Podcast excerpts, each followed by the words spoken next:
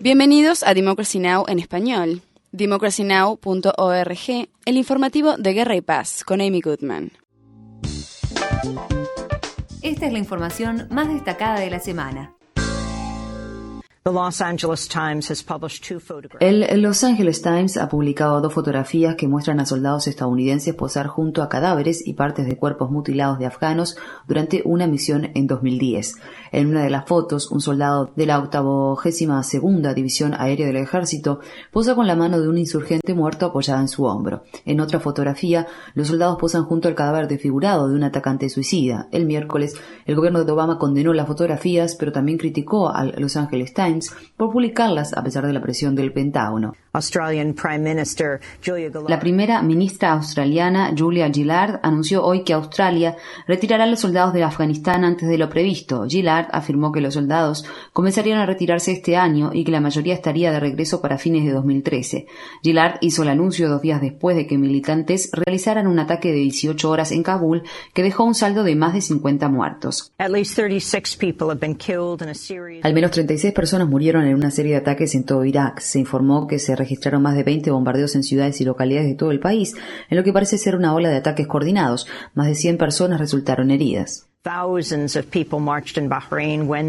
Miles de personas marcharon en Bahrein el miércoles antes de la realización del próximo domingo del Gran Premio de Fórmula 1 que tendrá lugar en medio de la actual represión del gobierno contra manifestantes pro-democráticos. La Federación Internacional de Automovilismo, FIA, ha sido criticada por realizar el evento anual porque implica apoyar a la monarquía sunita que gobierna el país. El secretario general de la ONU, Ban Ki-moon, acusa al régimen del presidente sirio Bayar al-Assad de no cumplir con las condiciones del Plan Internacional Nacional de Paz. En un informe al Consejo de Seguridad, Ban afirma que las fuerzas de Assad están incumpliendo el cese del fuego mediante ataques permanentes contra las áreas de la oposición. Ban también solicitó el envío de cientos de observadores internacionales adicionales para que supervisen la situación en el lugar. Mientras tanto, India afirma que lanzó con éxito un misil intercontinental capaz de transportar una ojiva nuclear.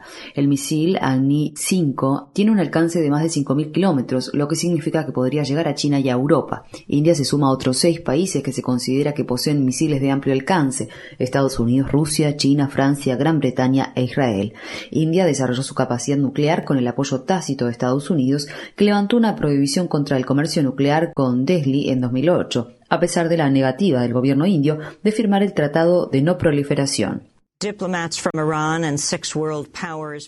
Diplomáticos de Irán y otras seis potencias mundiales se reunieron el sábado en Turquía, donde todas las partes acordaron realizar otras negociaciones nucleares en Bagdad el mes próximo. La alta representante de la Unión Europea para Asuntos Exteriores, Catherine Ashton, sostuvo que las negociaciones fueron constructivas y útiles y que representaban el inicio de un proceso prolongado de diálogo serio. Los negociadores se pusieron de acuerdo en que el Tratado de No Proliferación Nuclear es el marco para asegurar que los programas nucleares de Irán son pacíficos. En otras noticias, el hombre noruego que mató a 77 personas el año pasado dijo que volvería a hacerlo. Anders Behring Breivik se declaró inocente y sostuvo que actuó para defender a su país contra los musulmanes. En una declaración previamente preparada, Breivik dijo: Realicé el ataque político más sofisticado y espectacular que ocurrió en Europa desde la Segunda Guerra Mundial. Y por último, Argentina reveló planes de nacionalizar la mayor empresa petrolera del país, YPF.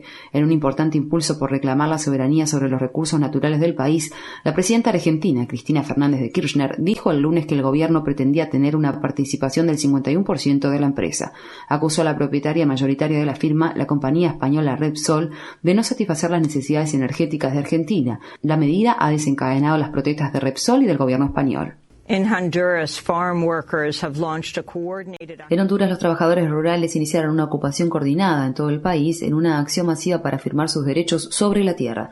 El martes, conmemorando el Día de la Lucha Campesina, miles de familias comenzaron a ocupar más de 46 millas cuadradas de tierras de cultivo.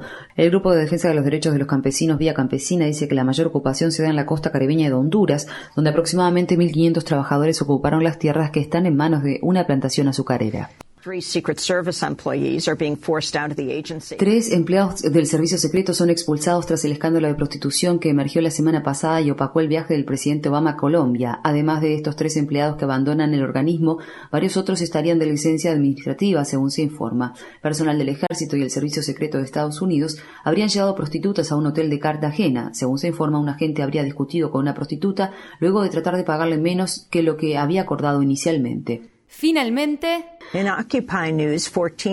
en noticias de Occupy Wall Street, 14 manifestantes fueron detenidos luego de que intentaran interrumpir una ejecución hipotecaria en el interior de un tribunal del Bronx. Se los emplazó por alterar el orden público por cantar durante el proceso. Mientras tanto, la policía de Nueva York realizó varias detenciones cerca de la Bolsa de Valores de Nueva York, en cuyas veredas estuvieron durmiendo manifestantes de Occupy durante la pasada semana.